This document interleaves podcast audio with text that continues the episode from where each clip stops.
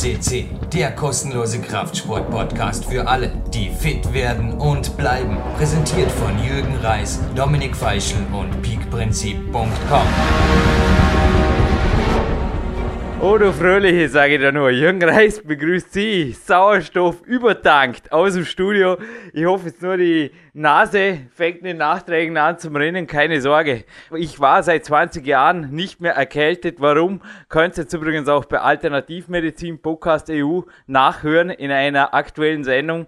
Dominik Feischl, zuerst schon mal ein herzliches Willkommen im Studio, aber das hätte jetzt auch getaugt. Die war eine volle Stunde im Auenwald heißt er übrigens offiziell, also direkt hier 500 Meter vom Studio weg geht der los, laufen und es war einfach nur, sorry, es erlaubt mir auch der Dominik, glaube ich, zu sagen, es war Winter übergeil. Danke.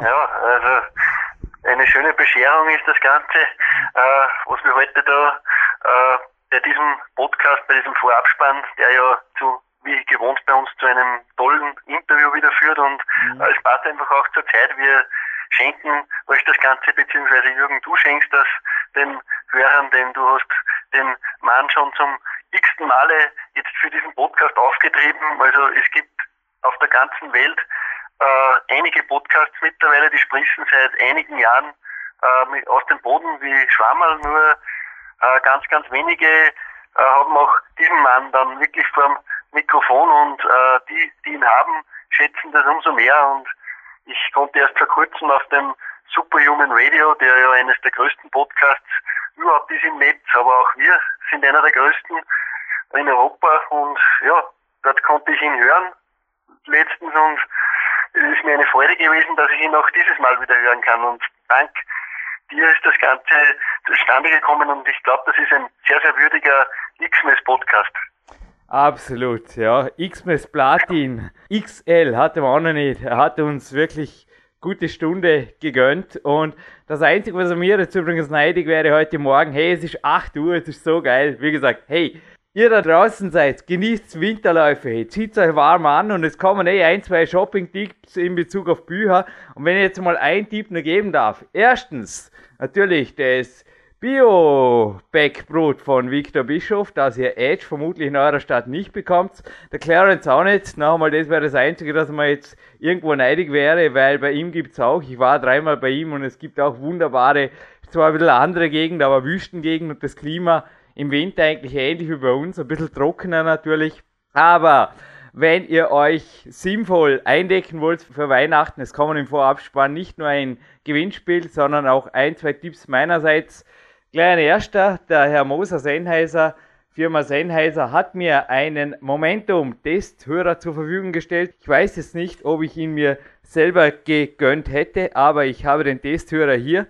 Jetzt, wo ich ihn in der Hand habe, muss ich auf jeden Fall sagen, er wäre jeden Euro wert, weil heute war einfach die Tonqualität draußen. Es ist genial. Also so macht Podcast oder auch Musik hören ab und zu noch mehr Spaß. Und neben mir das Dinkelbrot und das Dinkelcroissant es ist verrückt, auch von dem heutigen Gast, der Dominik Feischl, kann jetzt gleich die Korken knallen lassen, habe ich gelernt, wie man Lean wird und Lean bleibt und dann auch den Lean Advantage hat. Und zum Lean Advantage, also dem Vorteil eines leanen Körpers, gehört ein Rennpferdstoffwechsel.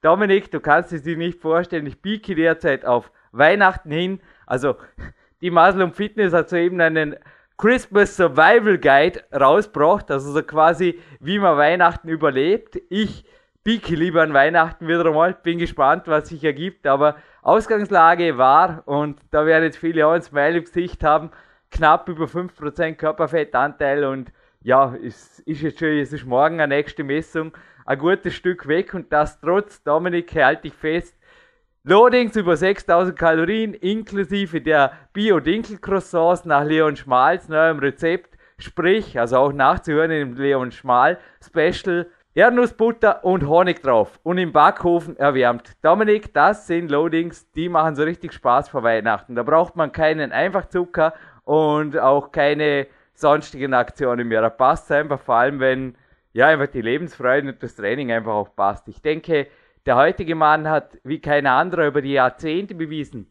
dass einfach viele Statistiken und auch die Wissenschaft am Holzweg sind, wenn es darum geht, wenn sie sagen, ja, okay, alt werden bedeutet einfach krank und krakelig und vor allem irgendwann dann auch mal im Hirn ein bisschen kalkiger zu werden. Dominik, lass den Korken knallen. Wer ist der heutige Studiogast, bei dem ich bereits dreimal zu Gast sein durfte? Und ich habe mir jetzt gerade heute gedacht, wenn ihr 40 Mal hinfahrt, nehme ich die mit. Ja, ich glaube, es ist jetzt nicht mehr schwer zu erraten. Äh, du hast schon einige gute Hinweise geliefert, sei es, dass du bei ihm warst, äh, sei es auch in der Gegend, die er wohnt, aber es ist einmal mehr der Wüstenfuchs, der amerikanische Wüstenfuchs, der auch im Alter einfach äh, äh, noch immer einer der fittesten wahrscheinlich seiner Generation auf der ganzen Welt ist. Es ist der Mr. Clarence Bass und ja, es ist ein tolles Weihnachtsgeschenk, das wir hier den Hörern liefern können. Es war jetzt jedes Jahr eigentlich immer eine spezielle Sendung und ist es auch dieses Mal geworden, denn wir werden irgendwann einmal froh sein, äh, dass wir solche Sachen wie ihn aufgezeichnet haben, denn es ist für uns, ja, das Leben ist auch äh, Teil des Sterbens, heißt es so schön. In einer, in einer Zeitschrift habe ich das vor kurzem gelesen und das stimmt auch irgendwie. Man soll das Leben, so schön es ist, genießen, aber es ist, gibt auch für jeden ein Ende und auch für den Clarence und das wird noch nicht so bald geschehen, das weiß ich, denn man soll sich nur den Jack LaLanne und so anschauen, er ist auf dem besten Weg dazu. Aber später einmal sind andere nach unserer Generation, wir müssen auch an die Leute denken, werden vielleicht froh sein, können sich vielleicht unseren Podcast auch anhören und ja, äh, können einfach auch äh, ja, lernen von solchen Leuten, denn sonst wäre dieses Wissen vielleicht irgendwann vergessen.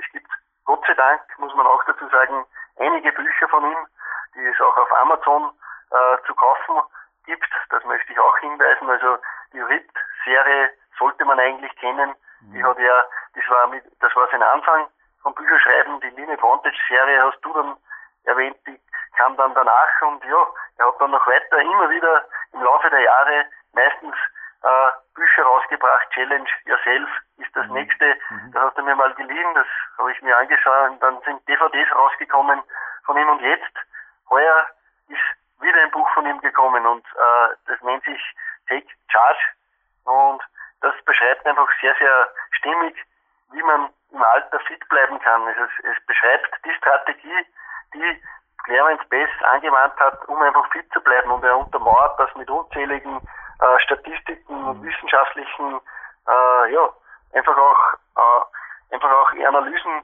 warum das Ganze so gut ist und das ist wirklich sehr schön zu sehen gewesen. Mir gefällt sein Ansatz sehr gut. Ich habe das Buch auch einem Freund geliehen und der war eigentlich auch ganz begeistert. Der ist eigentlich nicht, sonst eigentlich nicht so auf der Bodybuilding-Schiene unterwegs, aber der Ansatz, einfach stark und fit alt zu werden und trotzdem wie ein Junge zu sein, das gefällt dem, dem das hat dem Kerl ganz gut gefallen und ich möchte nur sagen, äh, Steve Maxwell ist auch gestern im Zeitpunkt dieses Podcasts, wo wir ihn aufzeichnen, also am 3. Dezember und heute haben wir ja den 4. ist er 61 Jahre geworden und wenn man den so verfolgt, äh, wenn man den so sieht auf seiner YouTube-Seite, äh, wie sich der noch bewegt, da wird wahrscheinlich so manch Junger äh, neidisch werden und beim Clarence ist es genauso. Ich kann mir richtig gut vorstellen, wenn der irgendwo in ein Geschäft reinmarschiert, dann gibt's einmal richtig große Blicke und äh, es kommt keiner mit einer Bierbauch und mit äh, wackeligen Gang rein, wie man das für diese 76 Jahre vielleicht vermuten kann bei so manchen. Nein, da kommt einer rein, der marschiert rein wie ein strammer Armeesoldat und, und hat äh, eine Lebensenergie, die wahrscheinlich so manch 20-Jähriger bei sich vermissen wird. Steve Maxwell habe ich übrigens auch zum Geburtstag gratuliert. Er hat mir heute ein Bild zugeschickt. Ja, da ist es ein bisschen wärmer wie im Peak Country. Minus 6 Grad hat es heute hier morgen gehabt und da schaut es eher aus wie plus 36. Ich glaube, er ist irgendwo in der Karibik bei einem Coachie, so wie es ausschaut. Die ganzen Bücher von Clarence, ja nicht gar alle, aber es ist ja Take Chart sein zehntes. Ich habe alle zehn.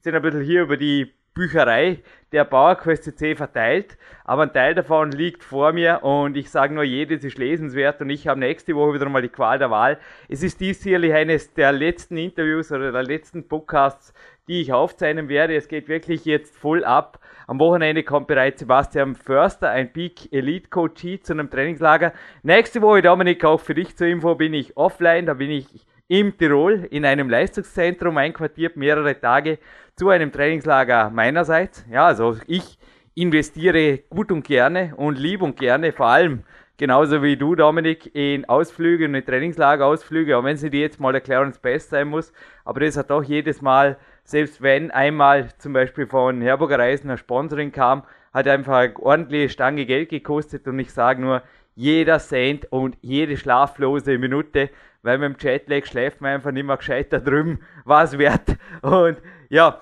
zu Trainingslagern übrigens, ja, mache ich das gleich. Das Gewinnspiel kommt am Ende. Dies gehört nicht zum Gewinnspiel, ist einfach nur eine Ansage für euch. Es ist folgendes, ich habe leise gerufen und ihr habt das eurige getan. PowerQuest CC gibt es 2014, so wie es ausschaut, ganz sicherlich noch. Es ist das Gerüst hier noch vorm Haus. Es wird eine große Haussanierung gemacht, die sehr teuer war. Es waren Trainingslagergäste da. Ein herzliches Dankeschön an Dominik und Ivan, an den Christian und den Andreas, natürlich auch an den Wolfgang. Es war super, dass ihr gekommen seid. Ich habe allen versprochen, dass jeder Euro in die PowerQuest CC-Kaste fließt. Ich habe mein Versprechen gehalten. Folgendes Angebot. Wenn du, der jetzt zuhörst, herkommen willst, damit PowerQuest CC fördern willst, mit diesem Podcast, bitte einfach ganz formlos angeben, PowerQuest CC Trainingslager, dann weiß unser Team Bescheid. Mit diesem Stichwort, okay? Melde dich an, du bekommst 10% Rabatt egal was die, ja, was, wenn du jetzt schon am Coaching bist, was die bisherige Vereinbarung ist, minus 10% und die restlichen 90% gehen, es gibt ein eigenes Konto, es gibt ein Spendenkonto, das auch auf der Homepage ausgewiesen ist, das kannst du direkt aufs PowerQuest CC Spendenkonto dann überweisen. Also so einfach ist das. Natürlich gibt es offizielle Rechnungen, genau wie wir auch für Spenden offizielle Rechnungen ausstellen. Aufgepasst. Es waren jetzt mehrfach Anfragen, ob Spenden steuerlich absetzbar sind. Ja, sicherlich. Also normalerweise ja. Und wir sind ein Unternehmen, wir können Rechnungen stellen. Ja? Und das gilt natürlich auch für Trainingslager. Und der Betrag kommt in diesem Sinne zu 100%, also 10% sparst du und die restlichen 90% ist das kompliziert, kriegt PowerQuest CC und das gilt fürs gesamte 2014. Und ich muss mir dann nächste Woche nur noch überlegen, ja, ich brauche wirklich nicht viel. Es ist voll okay. Ich habe meine Sponsoren, ich habe auch meine Bücher. Alle, die sich jetzt noch bei Bären Breitensteins Seminar am 11. Januar hier am Landessportzentrum anmelden wollen, also vormittags Kämpfe der bei mir, nachmittags Training in Theorie und Praxis mit Björn Breitenstein, gerne. Dominik Feischl kommt auch her, genauso wie der Leon Schmal.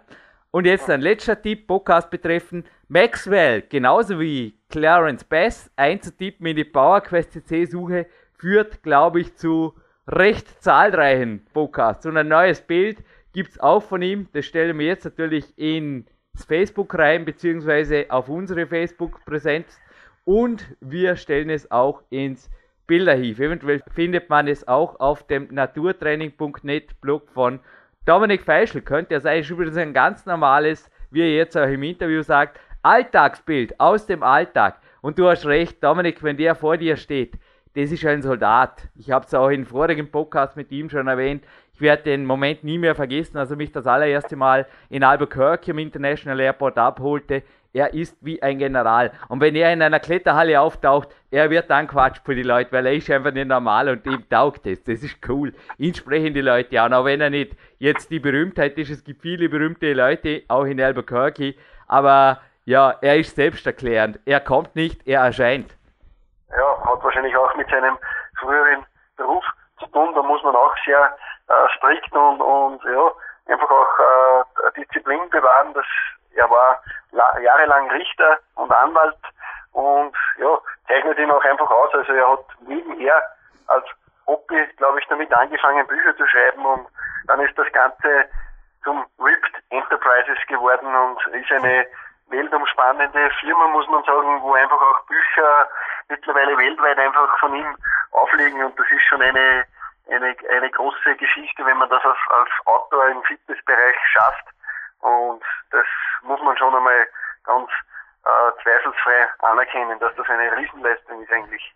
Ich muss gerade grinsen, das Ripped Enterprises, das wird dir gewaltig gefallen, Dominik. Also ich glaube wirklich, ich muss mit dir irgendwann mal zum Clarence.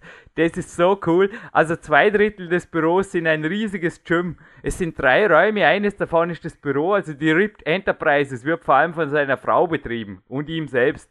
Die haben keine Angestellten, nix. seine Frau managt das alles. Die arbeitet, also die ist nicht viel jünger wie er, die arbeitet, ist sie auch schon über 70, hab's nicht präsent, die Carol, aber die war damals, als ich das erste Mal dort war, 67er, die ist ein Stück über 70 und die managt das, die arbeitet täglich im Büro und sorgt nebenher, unter Anführungszeichen, noch eine Tante für ihr. Und es ist verrückt, wie auch die Energie ohne Ende hat. Und das Gym, dass sie nicht nur dass ich Kurzhantel, Langhantel, da alles, was du brauchst, Nautilus-Maschinen und es hängen Poster an der Wand, handsignierte von den Golden Years. Also da hättest du deinen Himmel. Ich hab da, ich bin ein Kletterer. Mir fällt es nicht unbedingt so leicht, jetzt drei Stunden in einem Gym zu trainieren. Ich war drei Stunden dort und habe eines der längsten Eisenworkouts, wenn nicht das längste Eisenworkout meines Lebens dort absolviert, weil der Spirit von Clarence Bass ständig und auch der Spirit der anderen. Da hängen Bilder an der Wand, auch von Arnold Schwarzenegger und Co., von Bill Pearl und teilweise handsigniert, also echte Raritäten von den Shows, die er natürlich auch besucht hat. Und es ist unglaublich. Also der Spirit, die Ripped Enterprises noch einmal, das ist wirklich mehr als ein Unternehmen. Das ist einfach was, wo ich sagen muss, auch jeder Euro, den ihr dort zum Beispiel in handsignierte Bilder, in handsignierte Bücher oder was auch immer investiert, vergesst einfach die Shopping-Costs. Wozu gebt ihr sonst einen Haufen Geld aus? Tut's, also da euch selber den Gefallen und kauft euch was Gescheites zu Weihnachten, wo euch wirklich langfristig freut. Hey, noch einmal die handsignierten Bücher hier von ihm, die gebe ich nicht mehr her, die verleihe höchstens. Und da weiß der Dominik, da bin ich sehr penibel. Beim Dominik habe ich da nie ein Problem gehabt, da bin ich sehr penibel, dass ich wieder zurückkriege und die sind für mich der goldene Spirit. Also ich finde immer wieder da Wahrheiten drin, selbst wenn ich das Buch schon zehnmal gelesen habe, finde ich beim elften Mal noch Zeugs, wo man denkt, hey, ist einfach genial. Ja, absolut. Und du hast das vorhin noch erwähnt, das ist ganz, ganz wichtig. Äh, jeder starke Mann hat auch oft eine starke Frau an seiner Seite und beim Clarence ist das die Carol zweifelsohne. Sie ist ja auch auf äh, den DVDs manchmal zu sehen, äh, neben äh, langen Wegbegleitern wie dem Wayne Gallasch, auch ein interessanter Typ, den im Buch beschreibt, ein, ein, ein sensationell starker Ruderer, der Zeiten rudert, die ja, die viele 20-Jährige nicht rudern. Und der ist aber auch schon an die 70 und sehr, sehr interessant. Und auch die Carol schaut auf Bildern und in den Videos sehr, sehr fit aus und, und glaube ich ist genauso diszipliniert wie dieser Kerl und du hast das ja hautnah miterlebt in ihrem Haus. Du warst als Gast ja dort dreifach und äh, hast das ja selbst gesehen, wie diszipliniert die da zu Werke gehen und er wird es jetzt dann auch gleich im Interview sagen, dass das eines seiner Hauptgeheimnisse, glaube ich, ist, dass er, dass es einfach, äh, ja, dass es so, so, so, so erfolgreich noch mit 76 Jahren äh, einfach äh, weitergeht, ja. Bauerquest hat übrigens gleich zwei starke Frauen. Eva Pinkel, die jetzt auch wieder in zwei Sendungen gleich hier zu Gast war, hat auch noch nie ein Moderationshonorar von mir verlangt oder auch erhalten. Also ja, da macht man das Ganze einfach auch in Form von Dinkel, Croissants und Co. Und es ist unglaublich, wie auch hier Leute, genauso wie die Rose Winder, ein herzliches Dankeschön, alles geben, damit auch hier die kleine, aber feine PowerQuest C Enterprises, können wir uns vielleicht auch irgendwann einmal nennen, weiterläuft. Aber fürs Erste, Dominik, würde ich sagen, wir hören uns wieder in einem Abspann inklusive Gewinnspiel. Hören wir die Hymne, die ihm natürlich zusteht, dem Mr. Clarence Bass. Ich erhebe mich hier im Studio von meinem Gymnastikball hier, die amerikanische Nationalhymne natürlich. Anschließend das Interview und wir hören uns noch einmal im Abspann mit einem Gewinnspiel, dessen Preiswert heute übrigens auch im dreistelligen Euro-Bereich liegt, wenn du der oder die schnellste bist. Dominik, wie klingt das? Machen wir so. Ja, hört sich gut an. Bin gespannt.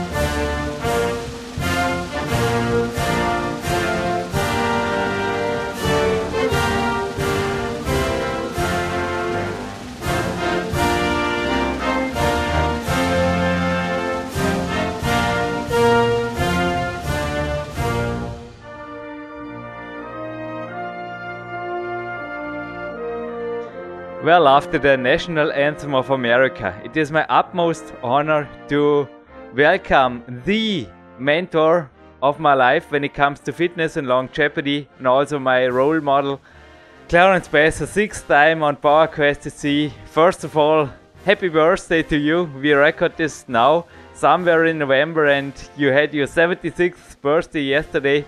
Happy birthday, Clarence, and thank you to give us and the listeners the opportunity to have you here on PowerQuest CC one more time.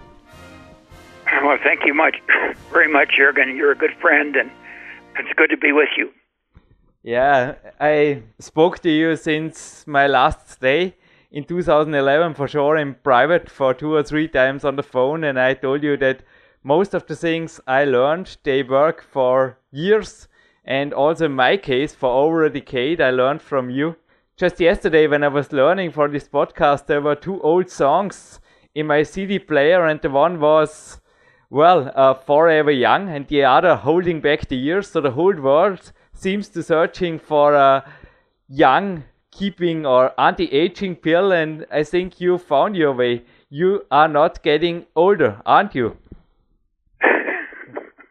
well, I'm doing my best and I'm doing pretty well. You're doing your best, but you were measured through the years, always again and again, and your fitness level is still on what? On the average 30, 40, 50 year old American? Well, I have been tested regularly at the Cooper Clinic, both physically and uh, and for my fitness level, and I've I've come out well ahead of the the of the norm for my age, shall we say.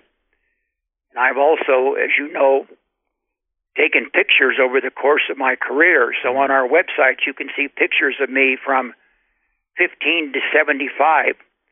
And we took another picture on my 76th birthday, mm. which we're going to post on December 1. So you can see that too.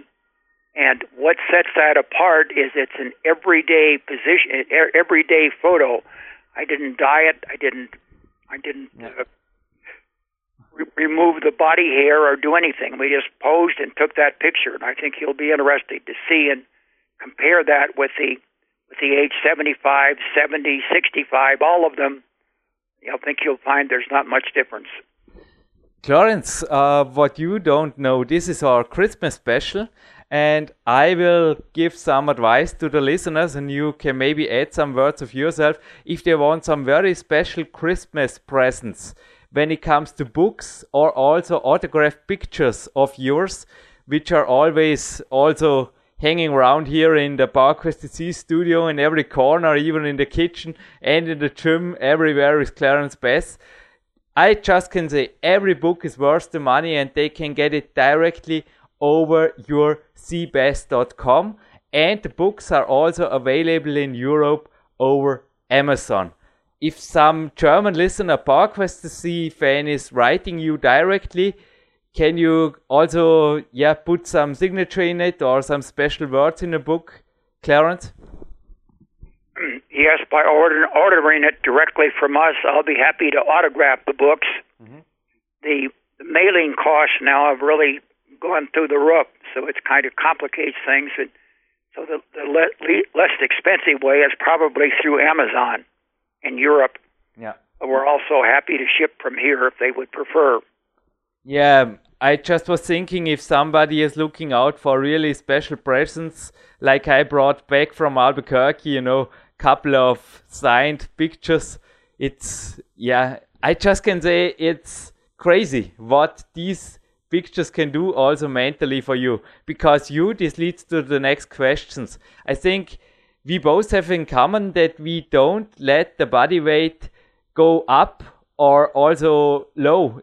I think Tell us about your body weight measurings through the years. I think through decades you stay around. I calculated it here in kilograms and centimeters. You're 168 centimeters high, tall, so a little bit smaller than I am, and you are 68 kilograms.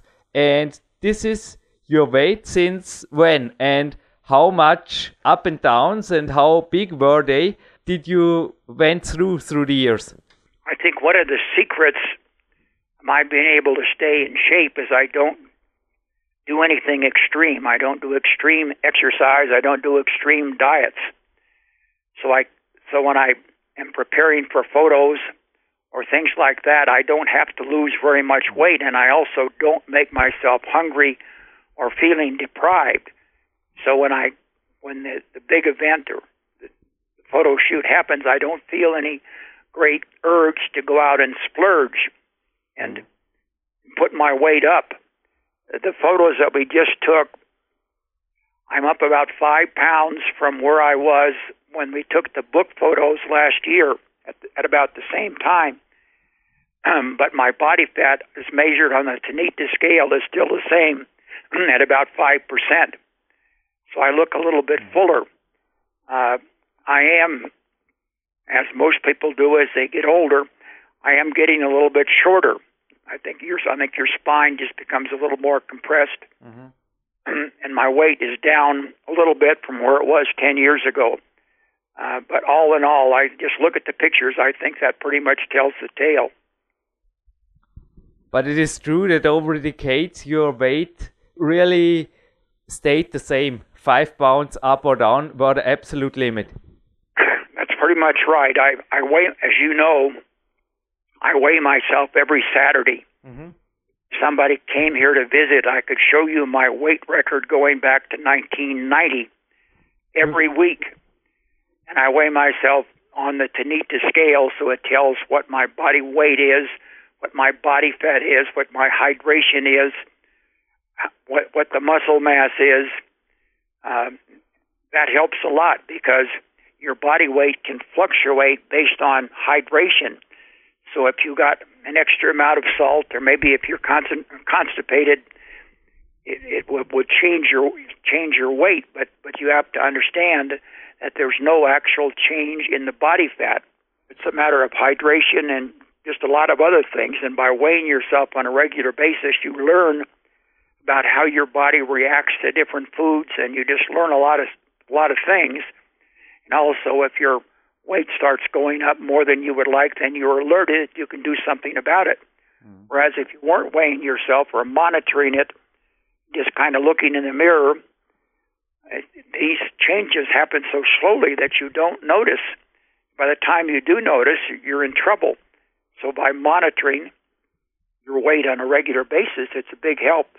Some people go way overboard and they want to do it every day. And all that does is drive them crazy because there is some fluctuations during the week. So it's important to do it at the, on the same day and at the same time each week. So I do it Saturday morning when I get up. I go to the bathroom. Before I eat, I do the weighing. Um, and that way you can really find out what, what's happening. You you can see a trend going up or down. It's very helpful. One of the many habits I took home from Albuquerque from the training camp camps, three training camps of my life at Mr. Clarence Bass. I weigh myself tomorrow on Thursday, also here on a scale. And you showed me your recordings because you also took me to the Tanita scale in your house. And we were both, I will never forget, on the first and second day, we were both at 5.5. And I think also on the third day, it was nearly the same. You always were around 5% when I was visiting you, and you also measured me always around the same weight. So those 115 to 120 pounds. This is in the moment I am also a little bit up, and I want to get down from this 120. Yeah, again, maybe two or three pounds to have a Christmas peak. And this is for me, I learned it from you. It's just an easy way because I am now at 5%, and if I am at 4%, I am at Photoshop, and I have a couple of weeks out when we record this, so it is just easy. And I just can say, or maybe you can tell us, Clarence, why aren't more athletes are doing it like we both think I learned it from you. You proved it through the decades that it works, and I took it over from America and I practice it here and it works and it works in America and Europe and I think everywhere around the world. Why don't they stay on a good weight and try to maybe get some very lean muscle but also not going to extremes, as you just told? I think one of the things people like about me is I don't say that everybody should do it the same way I do it. I do it the way I do it, and I explain it in my books. I explain it to people like you. I explain it on the website. But people still they want that quick fix, mm. and they want they if they have to lose weight, they want to do it right away, mm. fast, which means they make themselves uncomfortable and hungry. And the end result is when they, they maybe they'll achieve their goal, but then they just go right back up because they go back to eating eating too much. Or if you if you're going to reduce, you should just cut back just a, small amount, so your body fat will notice it. Your body your fat cells will notice it, but you won't. And I explained that. And I I gave specific examples in my book, Great Expectations. Mm-hmm. But a lot of people are just not that patient. Um, and I mean, people have to do it the way that, that they do it. And um, I, I tell them what I do, and, and that's all I can do. I can't make them do it. I don't want them to make me do it, so I'm not going to try to make them do it. Yeah, I also think few people will share a couple of hours tomorrow in the Boulder Room. There is a picture of mine. Thank you, Clarence, and great expectations. And the chapter is about finding a sport that you enjoy. And this is also why you picked out the picture of mine, I think, because you were saying also below the picture, you were writing that I am doing what I'm doing because I'm like climbing. And yeah, I often say I'm a natural born climber. And I think you can say you are a natural born lifter because few people in the world can say, Clarence, that they have an experience of 64 years.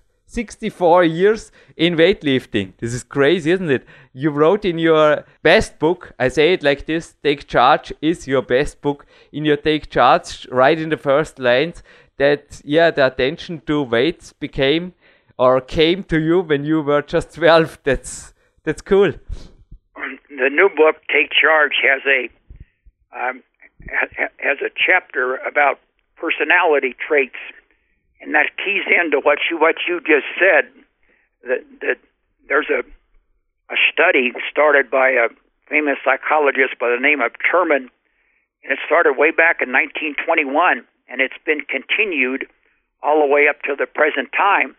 And one of the one of the big advantages is it's been going on so long that the people that they've been following, some of them are dying, so they they not only know what what kind of life they lived, but when they died and and, and why. And they do find that exercise is one of the keys, or staying active, one of the keys to living for a long period of time. Mm-hmm. It's not a specific kind of exercise it's what it, it's that they found their own exercise, climbing for you, lifting for me, the thing that appeals to them that their body's made to do. And, and then they did that because they enjoyed it. They wanted to keep doing it. One of my favorite lines in that book is, "If you don't and don't like jogging, don't jog. You don't have to do a specific thing. There's many different choices." And that was one of the that's one of the main themes in the new mm-hmm. book take charge is that there's many different ways to do it i try to outline a number of those things and show the the research that explains for example that you can get just as good a results lifting light weights as you can heavy weights which makes a big difference it make gives weight training an appeal to people that might be turned on turned off if they thought they were having to lift heavy weights. But there are studies that show that lifting weight that they can only lift for five repetitions, they can get the same response by lifting a heavier weight for 20 repetitions as long as they make a good effort at the end. And it's the effort at the end that causes the maximum number of muscle fibers to contract.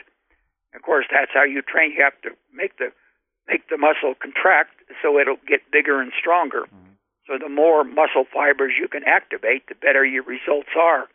But you can do that with both heavy and light weights and with many different ways.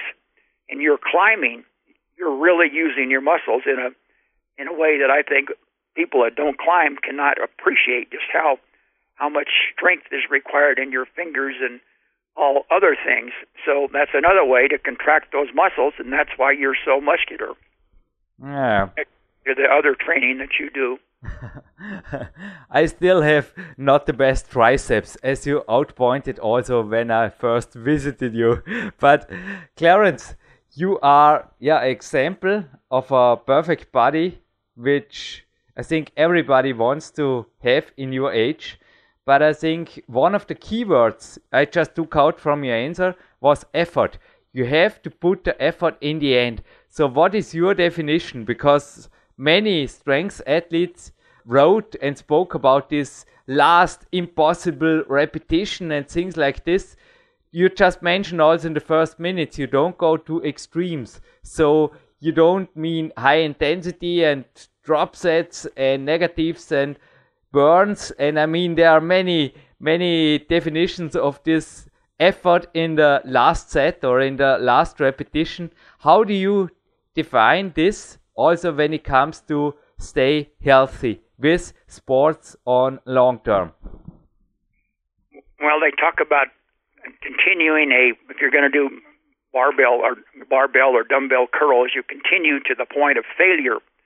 But that people misunderstand that. It doesn't mean you keep doing till the, you can't do it and the weight falls out of your hands and you're blue in the face. All it means is you do it to the point where you can't do it in good form. After you're training for a while, you know when you get to the point that you can't do another rep and you stop. But in a, it's also important to monitor your training. I have a training diary. You've seen my training diaries. So when I sit down for a workout, I look back to see when I did that workout the last time and what weight I used, how many reps I did for individual exercises. And then I have that written down when I go in to train. So I'm always trying to lift a little more or do another rep or so, and that way you have in your, have set in your mind what you did before, what was possible the last time, and then it shows what just by doing a little bit more moving forward that obviously you're going to be stimulating those muscle fibers. And so there's many different ways to gauge the effort but by comparing to what you did last time is an important way because you might think if you had to do it had to do it without any reference, you might think, well, you know, that's too much. I just couldn't possibly do that. But if you look back in your in your training diary, you see that you did 200 pounds for 10 reps, and you know that you can probably do 200 pounds for 11 reps the next time. So there's many different references as you get more and more experience in in weight training. You understand about that. But no, I don't use all of these uh, forced methods that, that you're mentioning. I think it makes training unpleasant. I don't think it's necessary, and I think that that's type of thing would that would end up t- turning many people off to lifting. We don't want to turn people off to exercise. We want to turn them on. So we want to tell them a reasonable way that works, but that they're going to enjoy and they're going to see changes in their body and see that they're improving and it's improvement that keeps people motivated. So you have to keep going forward, you have to be careful and moderate in how you do it in order to keep going. You have no training journal. I mean, you have a training library. It's crazy. It's also a habit I took from you. I think one decade is for me also written down in the computer and every workout and every meal and everything. But how many books is your library covering right now? It must be a whole room, isn't it? I mean, how many decades can you look back in your career? Are you talking about the, my training diary or other yes, books? the training diary. Well, my, my training diaries are 500 page ledgers, and if you put them flat and piled them up, I think they would pile to the ceiling several times that sounds like an exaggeration, but that is literally true. If we went around to the office and and here and collected all of the all of the training diaries and stacked them up, they would be a very high pile. So there's a lot of them. I don't have any idea how many, but there's there's a whole bunch.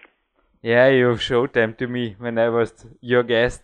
And when it comes to the yeah the recordings from the later years, I mean, do you think sometime of your best Olympic weightlifts? I mean, they were standing press 275 pounds, snatches with 245 pounds.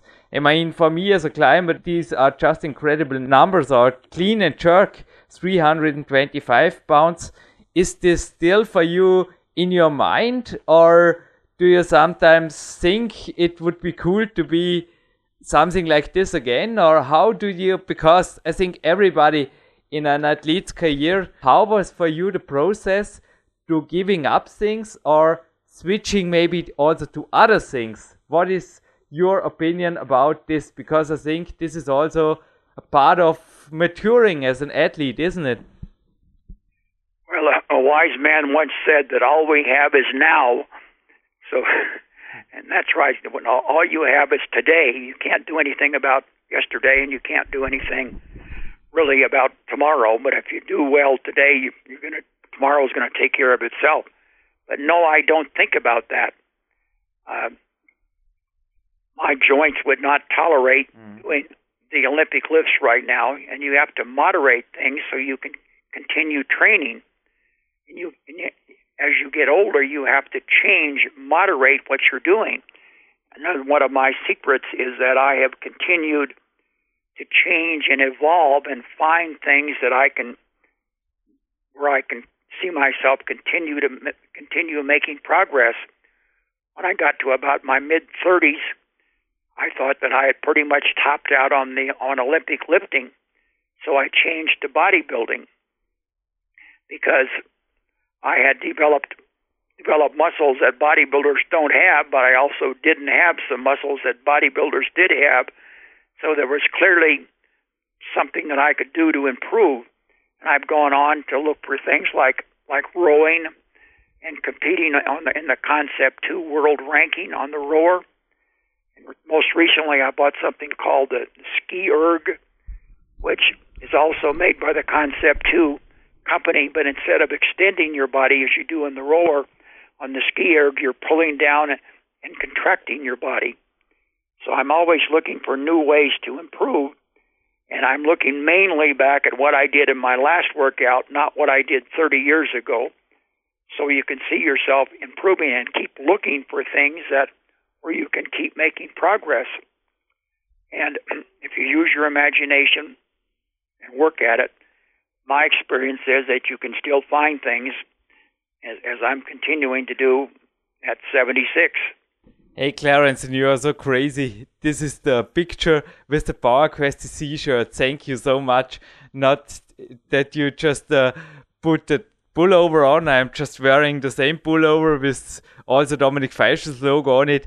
The personal best you made on this other device from Concept, this key rower, is on the back cover, also printed in colors of the Take Charge book and as a little return for you and as a little birthday present, I'm planning a photo shooting right on Christmas after I have peaked, and then I will send you pictures of me training with your ripped shirt, your ripped rowing shirt you made as a present for me when I was the first time your guest, if you allow, Mr. Bass. Well, that sounds great. I look forward to it. Yes, on the back cover.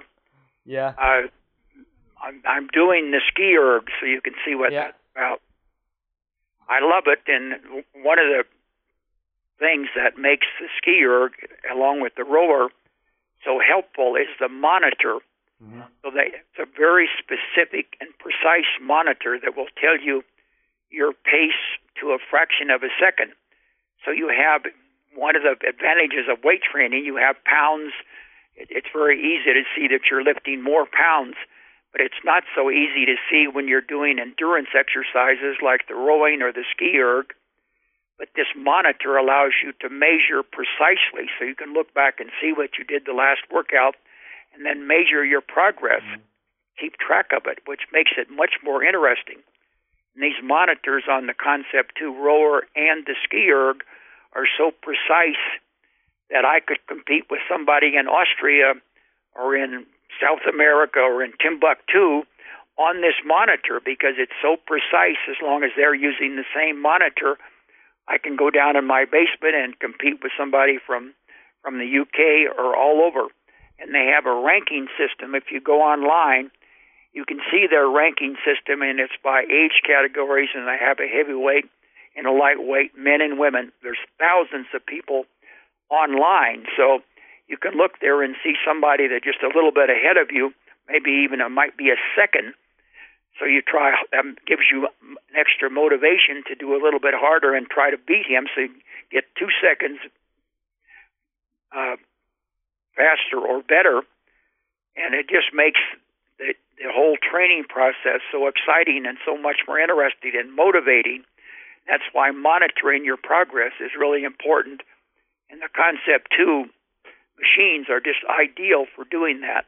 And also, if you want to do intervals, it will you can set the machine to do the interval for whatever period of time, the work interval and then the rest interval, and it will the machine just keeps going as you're going through that. It records it and then it remembers it. So you can go back right after the workout, write it in your training diary, or you can just keep it on the machine, like or you can keep it on your computer.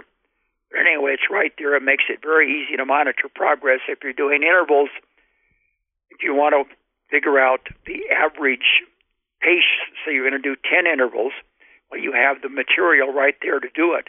So it's just a wonderful training tool, and that monitor is a big part of it. When I came back from my first visit at your house in 2007, I bought three things. The first was a rice cooker, the second was a second fridge, because I learned from you how convenient it is to have yeah more space for cooling the food. And the third thing was the rower, the Concept 2 rower. And after this interview, it's evening here in Austria, I will go outside first, do a brisk walk, and then come back and do some recovery rowing. I like this, you know.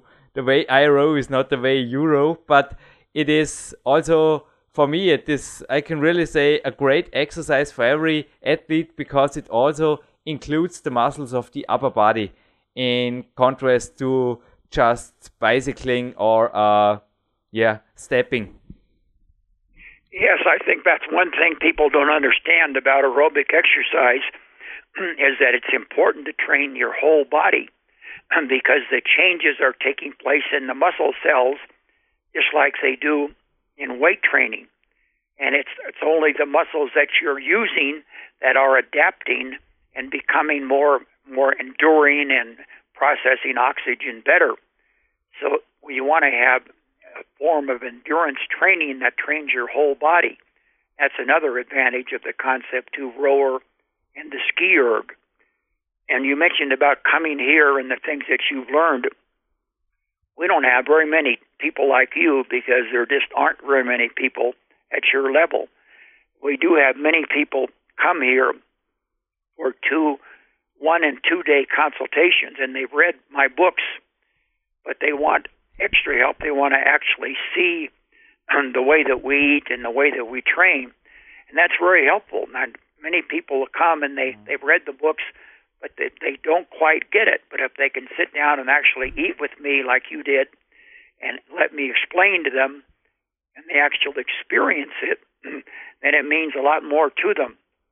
So we have quite a few people that do that. In fact, they've come they've come from as far as Germany and of course you, Austria, South America, all over. We love having them, and I tell them I nobody's ever been here that I didn't like. So we experience the same thing. Also, my schedule is full now in the winter. I think almost every two weeks I have a guest here, and they all read also my books, partly also your books. Often they read both of us. I don't know, Clarence Bass and Jürgen Reis. I think it's often bought together at Amazon here. I don't know why, but they often come here, read two or three of my books and two or three of your books and they visit me and then afterwards after two or three days they say aha and the same said i when i was watching you maybe we can come a little bit to the nutrition part and back to the training part at the end of the interview if you allow clarence I was also watching you uh, preparing the breakfast in the morning. You're old, reliable, and I was talking about the study who was just out pointing on this time that maybe microwave is not the best influence on food, and you just smiled and said, "Well, you don't have to use the microwave, but then you have to eat your breakfast frozen." And I said, "Yeah, okay." Uh, the question is, Clarence, I thought you are really lean and in a really good shape it makes to me, yeah, also the three stays at you. I always had the opinion you make a relatively convenient life. So you buy frozen vegetable, use the microwave, also use artificial sweeteners sometimes. Also the protein powder were, I think, correct me, was over years one of the integrants of your breakfast. I mean, you don't overcomplicate things when it comes to nutrition, aren't you? Well, that's an important thing that they see. Is I try to make meals that are simple. I, I make most of my own meals, and we want to. I know a guy's not going to go to a lot of trouble. So as you explained, they're going and getting frozen vegetables, frozen fruits. We have wonderful produce now that don't have fat or sugar added. It's just the the vegetables or the fruits that are that are packaged and frozen. So there's a lot of easy ways you can go to the the supermarket now and buy a, a salad that's made.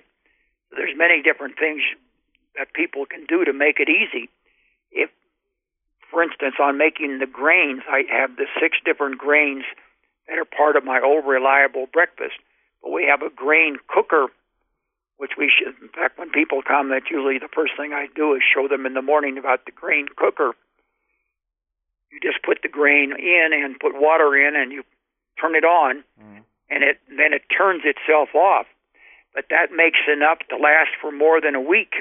So you put that in the refrigerator. So you have it there. You don't have to make your grains every day. So it's things like that that simplify the process and make it something that people will want to do when they're super motivated for a contest or maybe they're trying to lose down for a wedding or a lot of some special event. They'll do it but after that event comes and they just go back to eating another way. But if they if they if they under if they don't have to suffer and they find out there's a convenient way mm-hmm. to eat the way that I do and live the way that I do that you don't have to be training every day. I only train hard. I have three main workouts a week 3 days. They last about 45 minutes and then I walk and stay active on the other days. So you can have a real life outside of the gym by doing it that way. And you're an you're an example. You, you have different requirements than I do because you're you're a climber. So, for instance, I've always been very interested in developing the strength in my strength in my lower body, but that just works against a climber. And so when you come here there are certain things that that you can take away from me and and use in your own regimen but there's other things where you wouldn't want to do it the same way that I did it. I wouldn't want to do it the same way that you did it.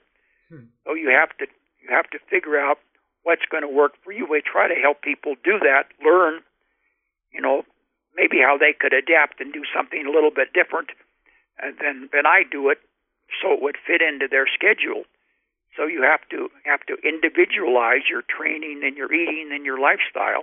We try to help people do that, mm-hmm. and I mm-hmm. know you do that as well. Absolutely. I mean, I really also learned from you that it is worth to take care of many things, but not of every detail. I also learned from you. Uh, yeah, allow me a little bit of critical question. You just wrote an article on your homepage about artificial sweeteners or artificially sweetened drinks and how bad they are. And for sure, there are some studies, especially with obese people, who proved that they are bad for them. But for lean individuals, they most of them showed no effect at all.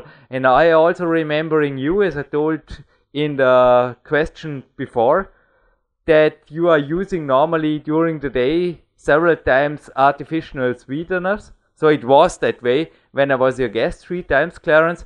And also, I remember when you were going to the cinema, with your first lady that you were both sharing a little Diet Coke. It was so nice. I hope you're still doing it after this article. So, what do you think about the things? Yeah, they sometimes also make life more convenient, like protein powders or artificial sweeteners.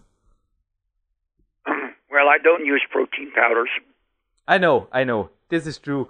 This was, yeah, the protein powder I was uh, allowed to use. It was on the first day, but the artificial sweeteners you wrote about? Yes. Uh, you have to be practical about what you're doing. And I think that as long as you don't have blood sugar problems mm-hmm. and so on, that using a little bit of artificial sweetener to make your meals more enjoyable is okay. Uh, for the most part, Carol and I have stopped using artificial sweeteners because these studies show that that your body reacts to the sweetness even though it has no calories. So that that plays havoc, wreaks havoc with your blood sugar control. And also there's some indication that black that uh, artificial sweeteners like sugar are connected with heart disease and some other problems. So there's this is not settled. That's why I wrote these articles to explain what the latest research is and what it finds and what it doesn't find. I haven't read that recently, so I don't have all the details in my mind. But you want to be practical about these things and using a little bit of artificial sweetener if that makes your meal acceptable to you, where if it didn't have any a little bit of sweetness, it, you might you might not enjoy it. You might not be as likely to stay eating healthy. So that's a little bit. That's okay.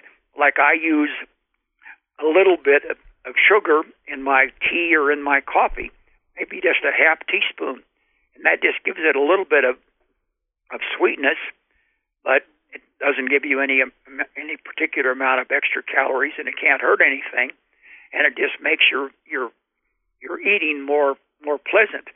So little things like that, little compromises that that makes make the food more palatable, but don't hurt you. So you don't want to be rigid um, and just saying no, I can never have that.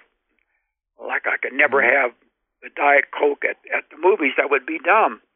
You know, have that a diet coke that Carol and I are sharing can't hurt anything, and it just makes the popcorn go down a little bit easier. the little the little popcorn without sugar i know i myself use mostly stevia and the next question is also connected to this i mean there are lots of discussions also in the modern diet scene i call it like this from so-called experts and they say that most products made of milk and also whole grains are bad for the body and I just smile about these things because you showed me over decades that this is not true. That this is also for my body. I just can say today in my warrior dinner I enjoy lots of oats and also plenty of calories. I yeah, I come to this it's I just do it in a in a cyclic way. I mean I am also improving wherever I can. It's like you did your breakfast through special versions or improved it over the years. I also improve my warrior diet here, but it's also based on your things that you showed me that are good for the body, and those were also lots or enough milk products because they are with the good protein, also eggs and whole grains. Yes, there are some people that can't tolerate milk. They don't have the enzyme to digest milk. And there are some people that can't handle whole grains. They're allergic to the, or they have some reaction to the to the gluten. Uh, Carol, my wife, is that way, but that's a small percentage of people. It kind of depends on where your ancestors came from, where they where they grew up, and your bodies develop a little little bit different. But this general idea that ancient man didn't eat grain, so we shouldn't eat grain, I think is misguided. If you want to do that, you believe it, fine. but there's no reason to eliminate, for most people, grain from your diet. And grain is a very one of the big advantages of the of the grain that I cook in the brain cook brain in in the brain in the in the grain cooker is and I show people that I that I use one part grain and three parts water so that mm. that grain cooker has six cups of grain and 18 cups of water and and that that's that's a good illustration. There's a lot of water. It's mo- the grain is mostly water when it's cooked. Water has no calories, but it fills up your stomach, makes you feel full and satisfied. You have to chew to eat it. You don't just it doesn't just go down like a like a banana. And I'm not criticizing bananas, but to make the point. So by eliminating whole grains from your diet, you're eliminating a good item of nutrition and also a way to fill up your stomach, make you feel full and satisfied, excuse me, without giving you too many calories. Mm-hmm. So you want to be careful about adopting things that may be a fad and try to understand more about it. And that eliminating something that is such a substantial portion many people's diets as grain and good bread uh, probably is is in, is is making it harder for you to achieve your your fitness and health goals. So you want to be careful and try to learn the ins and outs and not just accept something because somebody says it or writes it in a book. What's also crazy, I just can say all the bodybuilders out there and natural bodybuilders too, please read Clarence Ripped 2 book because Clarence, I think you can also tell it in your words, you even ate dairy products the evening before this incredible photo shooting, didn't you? Yes. yes, because there is I, I, there is something like a dairy phobia. They sometimes stay for weeks on tuna and broccoli and chicken and broccoli, but you never did so. So tell us about those incredible photos because this book really will make every dairy phobic guy out there and I always recommend it if somebody is maybe like this, make them think. Of course, I use mainly I use drink skim milk. I'm not using I'm not eating not consuming the the uh, the milk with the fat. Uh, used to be an idea that that if you drank milk, it would make you smooth, would make your body re- retain water so they couldn't see the muscles. And it is true that I continue to drink the skim milk right into the photos or into the contests. But what the key is is sodium salt. Mm-hmm. That's what that's what makes your body hold water and makes you puffy and takes away your your muscle striations. And that's the key to getting really super cut for photos. And Ripped 2 is my book that focuses on preparing for competition. I explain about the sodium mm-hmm. factor, which is what I just are t- talking about, and also about not not being extreme, but just cutting your your calories down a small amount. So when you get into the contest, you're you're going to feel good and have energy and be able to perform, and that you don't have to go to go to great extremes. And I do continue eating like I eat all the time when I'm prepared. I continue that. And the only thing I've become more careful about is the sodium. So I'm avoid, avoiding anything that food, natural food, the way it comes in nature, almost always is low in sodium. Mm-hmm. Only has a little bit of sodium. You need some sodium. Mm-hmm. You're not. You don't want French fries or potato chips or stuff like that, which I don't eat anyway. But you would want to avoid things, and you certainly certainly wouldn't wouldn't want to put salt on your food. And that's the, that's the main key to to looking good in the photos, looking looking your best. And as as you're suggesting, there are photos in that book showing the changes that, that I made within only a week's time. You wouldn't think it was the same person, but it's mainly just by cutting back.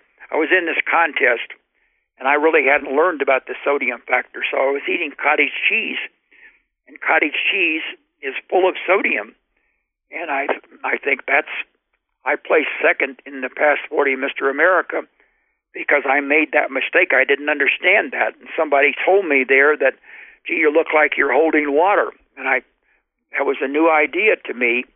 But over the course of the next, that contest was in Atlanta, Georgia, and I was going to California to have to be photographed by Joe Weider's photographer, Muscle. He's the, the editor and owner of Muscle and Fitness magazine, and I changed my eliminated all. I changed the the anything that had salt, and by the next week, it was just like night and day in what I look like. So I have the photos there in the book to illustrate the change that you can make in only just a very short period of time. I was in tremendous condition for that contest, and even the guy that won, when he saw the the pictures later on, he said, "When was that?" I said, "Well, that was the week after our contest," and he said, "I'm glad it was that way because you would have won." You would have won, yeah. It was crazy. Also, the ripped one and two books. I just can say, buy it, dear. Not only bodybuilders, buy it. It's also the ripped three. I learned there. I think you made it also for your son Matt. I was in your house and in his bedroom where I was sleeping. This was the room of your son Matt, who left the house. And Clarence, there were sometimes you were taking Matt out and eating a pizza or a big ice cream cup or something like this. And I'm still, when I'm really lean, when I'm peaking, I am still on a regular basis found out for myself and also for many of my coaches that pushing the calories on a limited time window are really sky high. Mm, don't know as much as you want but on a yeah on a strict way. I mean, no junk food, just uh, good whole foods and also good dairy products, Austrian dairy products and things like this. But there I can go, for my example, I can go over five or six thousand calories and nothing bad happens the next days. So was this kind of a strategy maybe also for muscle building or for recovery? I know I told you or I asked you this question in private, but I think now I can also ask it for PowerQuest to see, or was this more of a convenient thing to do with your son Matt? Well, the point that I made when I explained about that in the book is that you shouldn't tell yourself that you can never have something because that just makes you want it. So, of course, Matt and I both enjoyed going to the ice cream shop. We didn't do it all the time, but you can go and, and I say if you have a craving for ice cream or a pizza or some other food that you wouldn't eat generally, you should go out and have it and enjoy it because otherwise you develop a craving for it. You don't want to develop cravings. And the ice cream story was just an example. And I would eat a banana split and just uh, wonderful stuff. And we, it was just a wonderful relationship with Matt, who was, I, I, I guess he was about ten. Uh, and and to show that you don't you don't have to be so so strict with yourself. And if you're if you'll if you'll give in to those things and go out and have the pizza or go out and have the ice cream cone, and then the next day you go back to your regular regular eating. Mm. I do the same thing on holidays, uh, Thanksgiving or Christmas. We go to a big family dinner, and my mother-in-law, who's dead now, but I, I think she liked me better than anybody else because she would make five desserts, and I would eat all five desserts.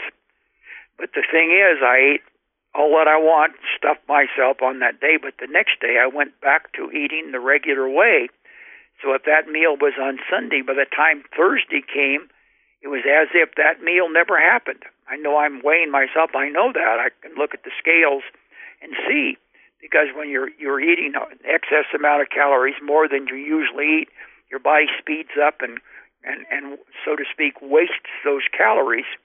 And you can't. Nobody ever got fat by going to the ice cream shop one day or or eating a big Christmas dinner.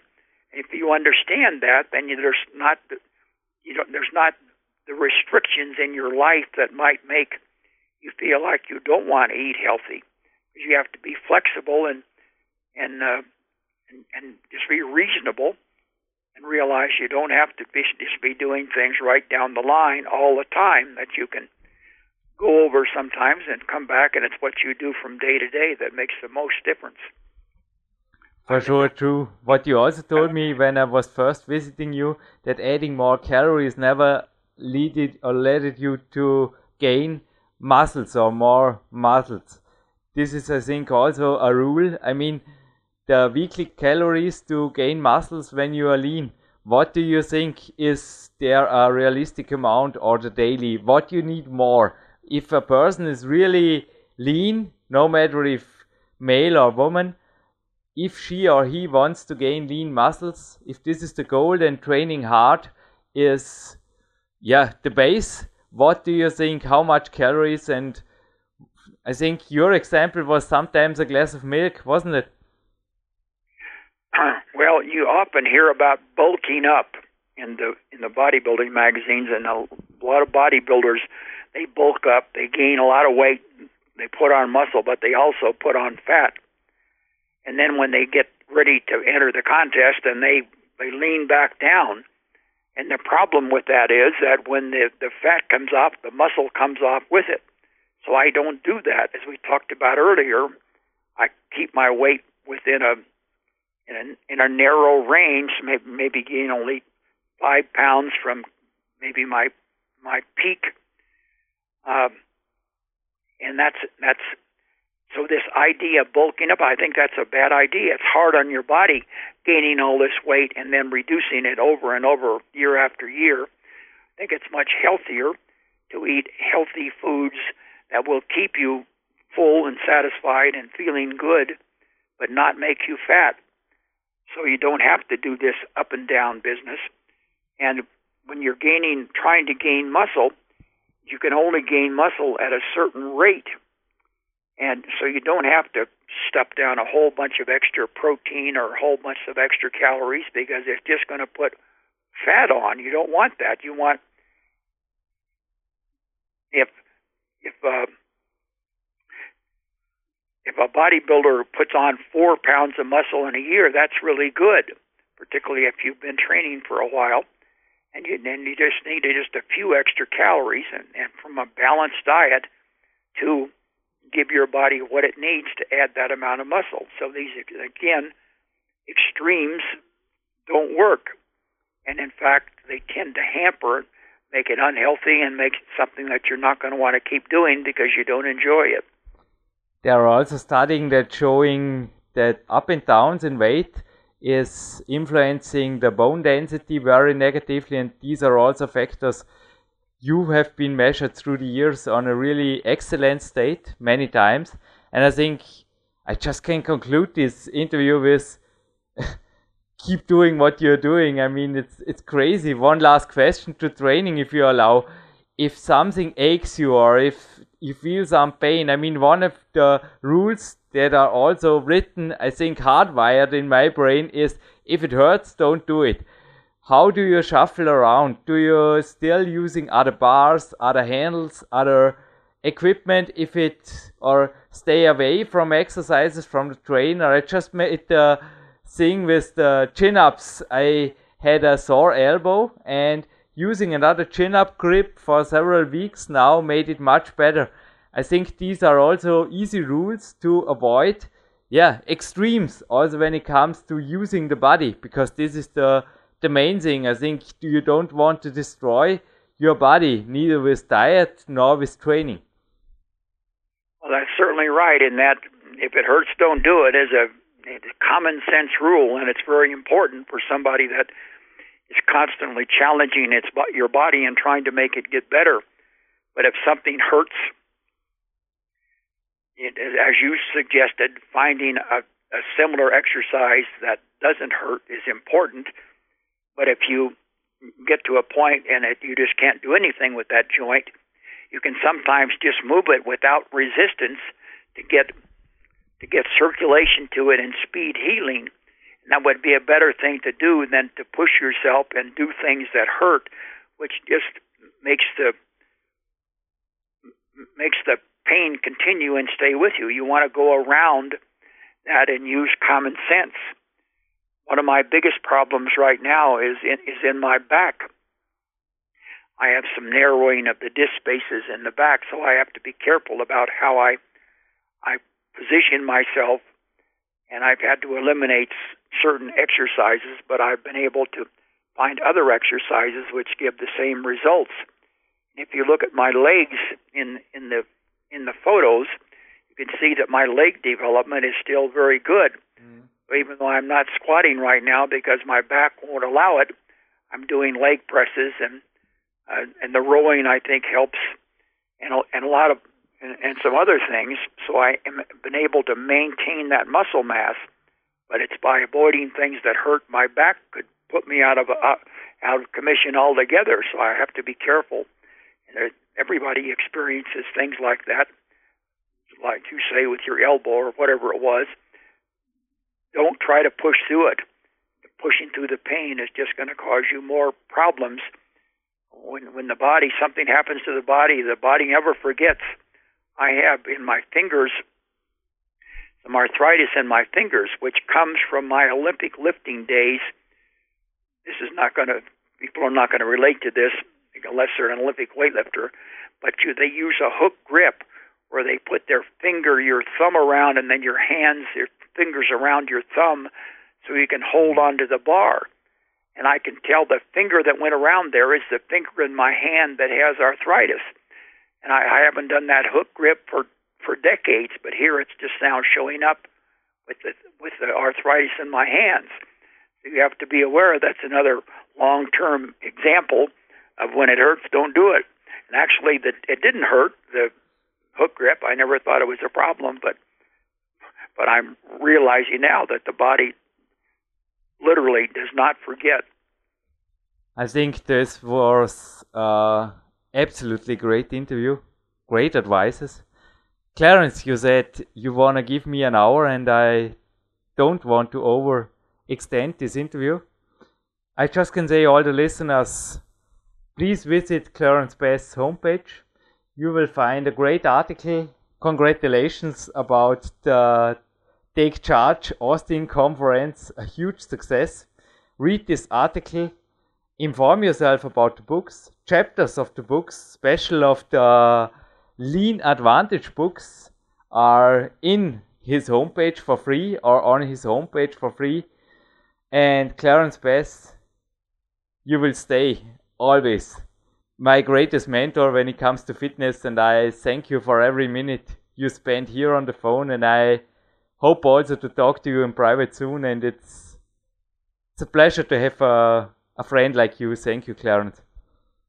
Well, thank you. I, I certainly appreciate it. And people should realize that on our website, it's very easy to remember CBASS, letter C, B-A-S-S dot com.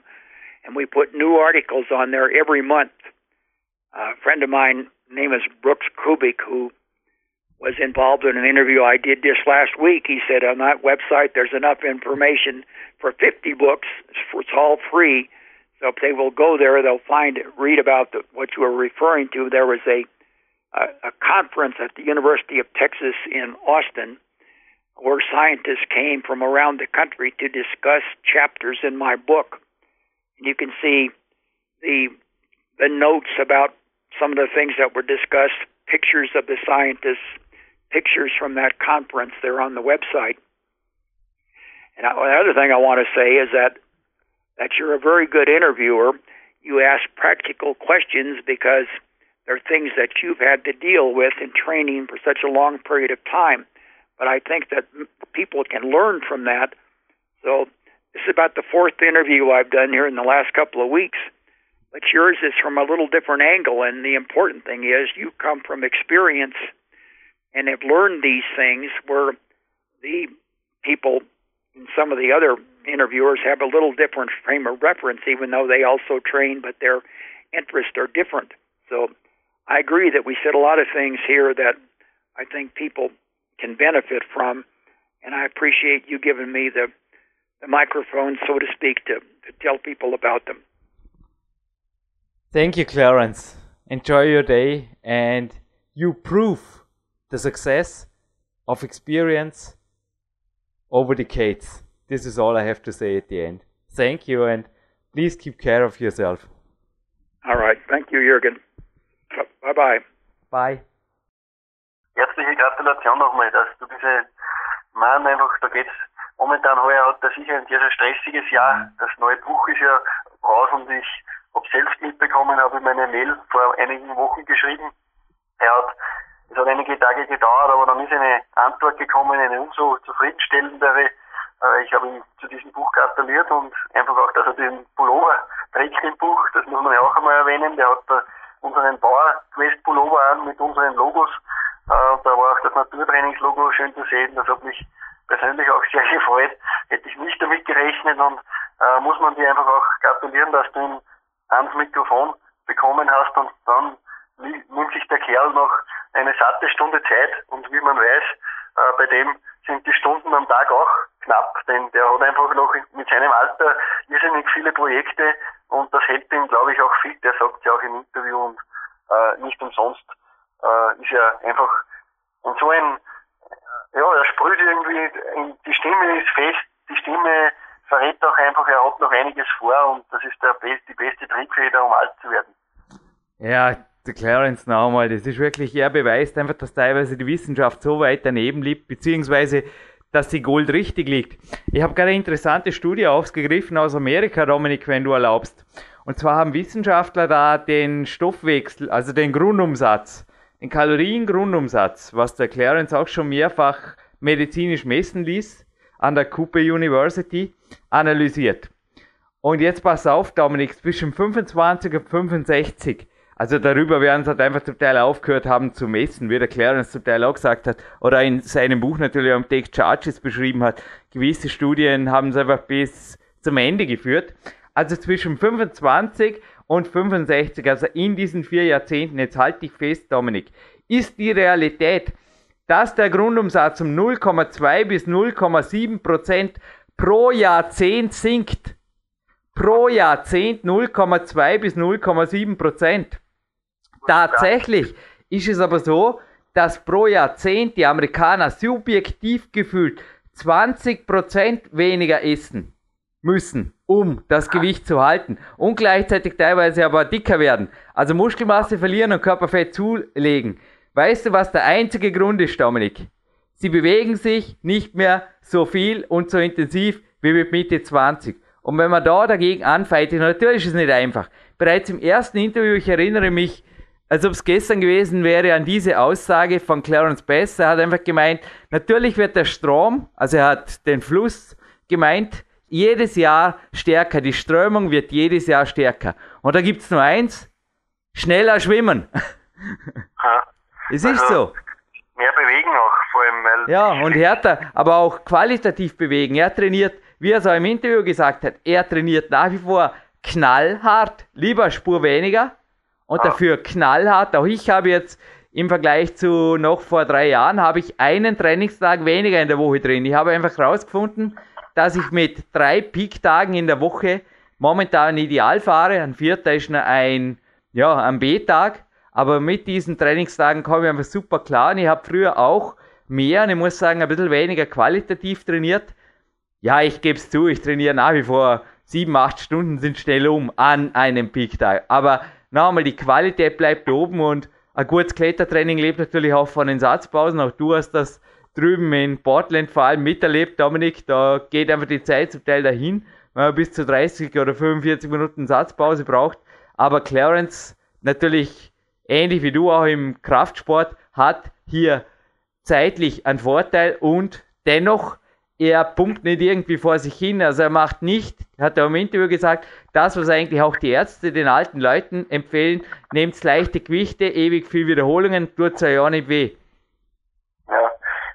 glaube ich, der, der Reha-Weg, aber sonst schon gar nichts. Und ja. der Clarence wird sich nicht als Reha-Patient sehen. Und äh, ja, eines dieser Sachen habe ich auch verinnerlicht die letzten Wochen. Äh, er schreibt einen ganz, ganz wichtigen Satz am Ende des Buches auch Take Charge und den habe ich mir rot angestrichen, denn der stimmt einfach auch äh, für Natural Trainierende zumindest kann ich das sagen, für jeden, der auf Stoff ist oder auf sonstige verbotene Leistungssteigerer und das sind ja genügend Leute, da gibt es genug äh, Hinweise darauf und äh, da möchte ich auch nicht näher darauf eingehen, aber für jeden Natural Trainierenden schreibt der Clarence Bester am Schluss, ein paar Zeilen vor Schluss steht, Intensity trumps Volume all the time. Ja. In seiner Meinung. Und das stimmt in meinen Augen. Denn wer in seinem Training nur so dahin trainiert und der kann auch, ich habe es auf meinem Blog vor kurzem geschrieben, der kann auch stundenlang so tun, als ob er trainiert. Es gibt da einige, ich sehe es da im, im Studio, wenn ich ab und zu gehe, die machen jedes Mal dasselbe Gewicht und trainieren eigentlich immer dasselbe und es geht halt irgendwie so dahin. Es ist wie wenn man über den Wetterbericht quatscht. Es geht einfach irgendwie, aber es fehlt einfach richtig die Intensität. Und äh, Jürgen, du hast es ja auch selbst jetzt gerade gesagt, du trainierst natürlich ordentliche Umfänge, du bist äh, Leistungskletterer, aber es ist bei diesen Umfängen auch immer wieder diese, diese brutale Intensität dabei, denn eine dieser Routen, also immer wieder diese Routen zu gehen, das fordert dich ja immer auch ans Maximum und das bringt ja auch dann im Endeffekt den, den Fortschritt. Und äh, der Clarence hat dieses Training seit Jahren. Er ist ein Verfechter, der für ihn, er hat sich das für sich abgewandelt, der High-Intensity-Methode. Und die ist in meinen Augen auch eine sehr, sehr gute Form, wenn man es nicht übertreibt. Aber wenn man es richtig macht, und der Clarence macht es richtig, um stark werden und wachsen. Ich trainiere momentan höchstens, muss ich fast sagen, dreimal die Woche. Ja, es sind halt ein, zwei lockere Einheiten vielleicht schon dabei, wo ich eher ein wenig mehr Ausdauer mache, aber grundsätzlich mache ich eigentlich nur momentan zwei bis drei richtig schwere Einheiten die Woche und mache die eigentlich auch ultra kurz oft. Ich komme manchmal mit einer halben Stunde aus, aber in dieser halben Stunde mache ich halt vielleicht Kniebeugen äh, auf hohe Wiederholungszahlen, ein einziger Satz und den mache ich dann mit schwerem Gewicht und das ist ein, ein Todesmarschsatz, äh, um es fast zu sagen, denn da tut jede Wiederholung dann weh, wenn der Herz, das Herz-Kreislauf-System schreit und wenn einfach auch die Muskeln schreien. Aber ich, ich sehe es gerade, ich lege ein Gewicht zu, äh, es dürfte Qualität sein. Und ich bin in Körpergewichtsübungen nicht schlechter geworden und sehe es auch im Spiegel, dass das passt, aber das ultra kurze, intensive, harte Training, das kann Wunder bewirken und äh, weil immer viele glauben, mehr ist mehr.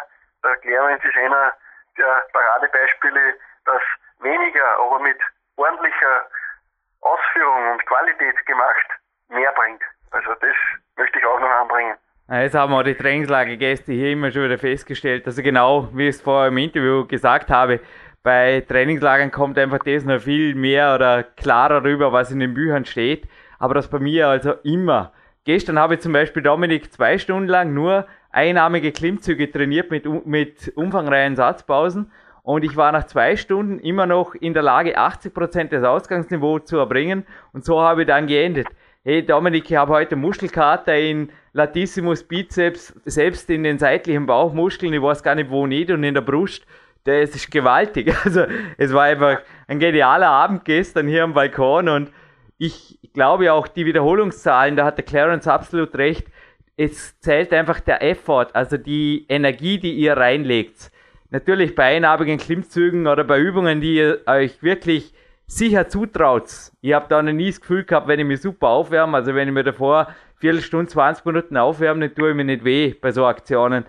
Dann könnt ihr natürlich bis auf ein RM runtergehen. Ansonsten ist aber auch nichts einzuwenden gegen einmal 20, 30 oder 40 Wiederholungen. Ist schon bei mir dasselbe. Eine Kraftausdauertour in der K1, die hat bis zu 60 Züge. Also ein Zug ist quasi auch, kann man irgendwo vergleichen mit einer Wiederholung, auch wenn die Kadenz natürlich ein bisschen anders ist. Aber im Endeffekt zählt der Einsatz und egal ob Get on Top an der Kletterwand oder im Kraftraum, ihr braucht keine Mörderhenker, Gewichte zu bewegen, aber die Intensity und das alles geben, das einfach all way out bei einem Satz, bei dem entscheidenden Satz, das ist immer das, was ein Training ausmacht.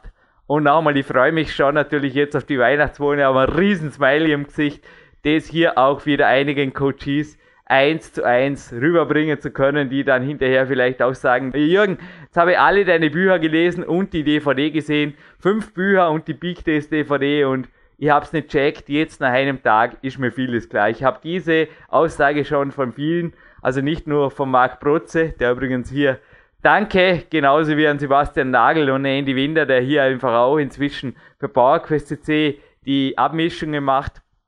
Habt ihr also schon von vielen Coaches immer wieder gehört. Danke.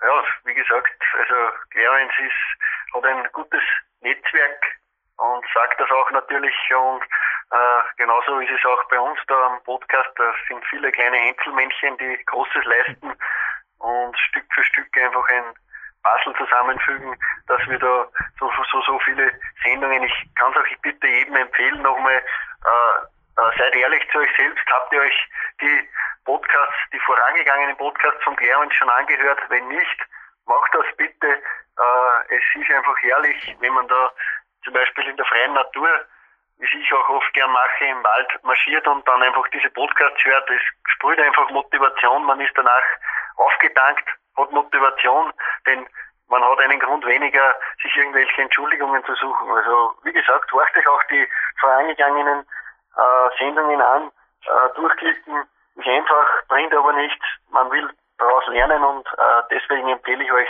gebt euch diese Sendungen. Es kann mich erinnern, äh, du hast, also, es war eine der ersten Sendungen bei PowerQuest, äh, da war da war das für uns eigentlich schon eine Riesensensation, dass äh, du ihn da auch das erste Mal vors Mikro bekommen hast. Du, da war ja alles noch in den Kinderschuhen bei uns auch vom, von der Technik und allem, aber es hat geklappt und die Leitung nach Amerika ist damit das erste Mal gestanden und ist danach dann einige Male öfter gestanden, einfach auch noch mit vielen, vielen Gästen über den großen Teich und äh, ja, war auch in diesem Sinne irgendwie ein Wegbereiter der Clarence, dass er sich da bereit erklärt hat damals, dass er für dieses äh, Kinderschuhprojekt, in dem es ja noch gesteckt ist, wirklich äh, sich zur Verfügung gestellt hat. Und ihm macht, glaube ich, mittlerweile großen Spaß. Äh, ich habe ihn, wie gesagt, noch nicht oft woanders gehört. Gibt es eben auch nicht wirklich viele Interviews mit ihm, aber immer wenn er dann redet, irgendwie macht es ihm auch, glaube ich, sehr, sehr viel Spaß, dass er nicht nur äh, ja, in Buchform etwas niederbringt oder in DVD-Form, sondern auch einmal in, in, in wörtlicher Form und äh, ja, gefällt mir sehr, sehr gut, wie er sich da bei den Interviews einfach auch gibt und was er da weitergibt. Also er bringt sehr, sehr gut immer auf den Punkt. Fünfmal war er bei uns, teilweise auch direkt in Albuquerque an meinem Coaching-Handy aufgezeichnet und genießt jedes dieser fünf Interviews natürlich auch mit amerikanischer Nationalhymne. Dominik, wenn du erlaubst, sollen wir diesen Podcast mit einem, einem Shopping-Tipp hätten. Für mich geht es jetzt nämlich in eine Stretching-Stunde und da werde ich mir davor, es motiviert nämlich, oder währenddessen ein Buch durchblättern. Es hat nämlich ein Format, das man durchblättern kann während dem Stretchen. Es nennt sich Yoga Anatomie 3D. Also eins ist klar. Weder der Clarence noch der Jürgen Reitz und schon gar der Dominik Feischl machen Yoga. Das ist absolut uncool, gell? Das ist einfach voll uncool. Aber es hat bereits ein Studiogast hier gesagt, und der gehört heute zur Gewinnspielantwort. Es ist im Alter genauso wichtig, geschmeidig zu sein, wie Kraft zu haben. Ich zitiere ihn jetzt frei. Und auch bei Clarence habe ich speziell beim letzten Besuch gemerkt, dass er sich mehr und mehr, beim ersten Besuch hat er sich vor allem noch für den Klimmzugbalken interessiert. Er wollte tatsächlich, aber ich glaube, Carol hat ihn nicht gelassen, in seine Garage eine Systemwand oder ein Klimmzugboard montieren. Das war witzig, ein Griffboard, ein Klettergriffboard. So wie ich jetzt übrigens auch in den aktuellen MBB und F-Ausgaben darüber schreibe.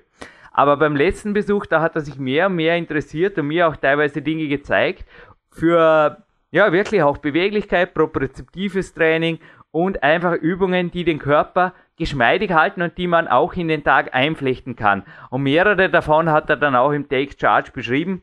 Und nochmal ein Buch, das das in genialen Bildern. Es ist ein bisschen Körperwelten, es ist super gezeichnet, es ist einfach super gezeichnet und auch jeden Euro wert, wenn ihr eh schon bei Amazon seid.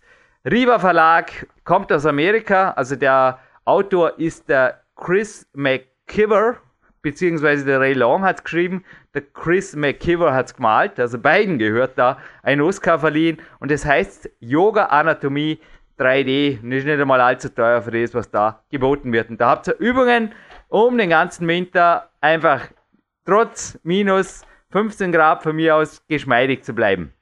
Und dann, Dominik, Du stehst im PowerQuest C, Pullover im Studio. Ich habe von einem Heinzelmännchen namens Patrick Jacobi einen Goldstream-Pullover erhalten und in dem stehe ich heute. Der ist zwar ein bisschen verwaschen, also noch einmal, ich gebe mir hier lieber den Luxus der PowerQuest C. Er ist zwei Jahre alt, aber ich stehe damit, war vorher joggen damit, er hält wunderbar warm nach wie vor im Studio und ist auch, ja, er schaut wirklich aus wie neu. Also die Dinger sind einfach absolute Markenware. Auch nicht ganz billig, aber einen davon gibt es auf jeden Fall heute zu gewinnen. Überhaupt, weil es kostet nichts wert. Und bei uns gibt es auf jeden Fall, was es normalerweise um 70 Euro, das ist aber wirklich auch jeden Euro wert, in seinem Shop gibt, gibt es heute zu gewinnen. Und sein Job, er hat ein bisschen erweitert. Das war ja früher die Goldstream, ah, weiß die Nummer, muss ich mich auch nicht dran erinnern, DE, glaube ich. Es nennt sich jetzt auf jeden Fall empire-sports.de. Also es gibt nicht nur die Clarence Bass Empire Challenge, was auch immer, sondern es gibt www.empire-sports.de. Und auf dieser Homepage gibt es Männerhoodies, und da gibt es den Distress. Hey, das passt gut zu Weihnachten. Den Distressed Plate Hoodie zu gewinnen. Sofort verfügbar heißt es da. Ja, gebt halt eure Größen an. Von Größe S bis Größe XXL lieferbar. Und was ich noch dazu tue, Dominik, wenn du erlaubst, Frubiase Calcium Plus nehme ich eines mit zum Trainingslager und eine Dose gebe ich hiermit ins Gewinnspiel. Auch ein Vitamin D3 drin, das gerade im Winter sehr wichtig ist, auch um das Immunsystem zu stärken. Und ich würde sagen, jene DVD, wo auch ein Bild von Clarence Best drin vorkommt, gefilmt, habe ich selbst drüben leider nicht, aber wo ein Bild von ihm vorkommt, von meinem Mentor, ist die Peak Days DVD, natürlich auch Bilder von dir. Die gehört auch noch zum Triple Preis Gewinnspiel. Wie klingt das, Dominik? Ja, das klingt nach wirklich dreistelligen Gewinnsummenpreis. Und da musst du dir natürlich auch eine gute Frage überlegen, denn sonst äh, wird gestürmt und ja, es wird halt schwierig dann den zu verteilen, aber du hast dir da sicher was Gutes einfallen lassen. Sind drei Fragen für drei Preise fair, lieber Dominik Feischl? Ist in Ordnung, ja. Also, erstens, wer kommt? Also für alle, die den Vorspann überklickt haben, viel Spaß beim Nachhören. Wer kommt in Kürze bereits dieses Wochenende zu einem Trainingslager zu mir? Frage 1. Frage 2. Wer war der Athlet, den ich vorher erwähnt habe? Wir haben ihn als Arnold Schwarzenegger Dormiens beschrieben, der in einem PowerQuest CC Gold Interview gemeint hat, Kraft ist gut, aber fürs Altwerden ist Beweglichkeit, Geschmeidigkeit im Alltag genauso wichtig. Ich zitiere ihn jetzt frei, aber Dominik übrigens auch zur Info für dich. Er trainiert nach wie vor täglich zwei bis drei Stunden im Magic Fit drüben. ist gewaltig. Und schaut aus wie eh und je. Schaut einfach aus. Riesensmile im Gesicht. Ist nach wie vor der Arnold Schwarzenegger. Zeige ihn dir im Januar, wenn du hier bist. Von Dormien. Und Frage Nummer drei. Was habe ich bei Clarence Bass gekauft? Ganz grob angeben. Also es war jetzt im Interview, ich glaube Dominik, du hast auch gehört, zwei, drei Dinge drin, die ich mir gegönnt habe nach den Trainingslagern, wo ich einfach drüben gelernt habe, das macht das Athletenleben wesentlich einfacher und ich lebe nicht mehr in der Steinzeit, beziehungsweise Steinzeiternährung habe ich auch nie wirklich viel dazu gegeben. Jetzt habe ich eh schon den ersten Tipp gegeben. Also ich glaube, in einem macht man Körner und in den anderen, ja, ich glaube, einfacher muss es nicht machen. Macht man Körner weich und Dominik, ich glaube, die Sache ist klar, oder? Also woraus bestand meine Einkaufsliste nach den Aufenthalten bei Clarence Bass und seiner Frau natürlich? Ja, das Ganze geht an der PowerQuest CC ins Kontaktformular wie gewohnt und ja. äh, das Ding wird dann auswerten äh, und den Gewinner dann ermitteln natürlich. Der schnellste, die schnellste gewinnt. Und Dominik, ich wünsche dir einen wunderschönen Tag. Für mich gibt es jetzt eine Runde Stretching Yoga vor einem tollen Buch. Ja, hinterher noch Physio und Co. Sauna, Ruhetag, der Professional Way. Ich liebe es heute, passt wirklich gut. Und bei dir auf jeden Fall auch. Nimm dir die Zeit vor Weihnachten, vor allem fürs Training, wenn du sie sonst wo wegzwacken musst. Zwack auch du sie nicht beim Training ab. Beweg dich nicht weniger und schon gar nicht weniger intensiv als normalerweise. Dann ist der Peak normalerweise ohnehin eine Nebenerscheinung. Absolut, ja, wie gesagt, ein frohes Weihnachtsfest den Hörern und ja, äh, es ist gerade jetzt die Zeit angekommen, wo man wahrscheinlich nicht, äh, ja, man sollte die Tage so nützen, wie sie kommen und die Weihnachtszeit ist einfach auch eine Zeit, wo man ordentlich aufpacken kann und Gas geben kann und äh, da viel Spaß, lasst es euch schmecken, genießt das Leben, äh, es ist zu kurz, um irgendwie äh, als Bettelmönch durch die durch die Gassen zu ziehen, gebt Gas und ja, packt einfach richtig auf, lasst euch das Weihnachtsgebäck auch schmecken. Ich werde es auch tun und ja, gebt einfach Gas und trainiert umso mehr, dann, dann setzt sich das Ganze nicht an. Jürgen Reis und Dominik Feischl verabschieden sich hier mit PowerQuest.cc, den größten Fitness- und Bodybuilding-Podcast, auch dank Clarence Best hier aus dem Studio. Wir sind mächtig stolz. Danke, Clarence Best. Hey und Dominik, ich habe gerade eine kurze Idee gehabt, nachdem wir teilweise Sendungen fürs 2014 sehr früh aufmoderieren. Eventuell an Weihnachten, Neujahr, wenn du nichts vorhast, bleib mal kurz in der Leitung. Ich habe da eventuell der Trainingslager am Peak Dealer Jürgen spricht noch ganz kurz zu dir. Danke jetzt erst mal an die Zuhörer. Viel Spaß beim Mitmachen beim Gewinnspiel und bis bald. In wenigen Tagen geht es bereits wieder weiter. Dies war ein Special hier bei PowerQuest C. Danke.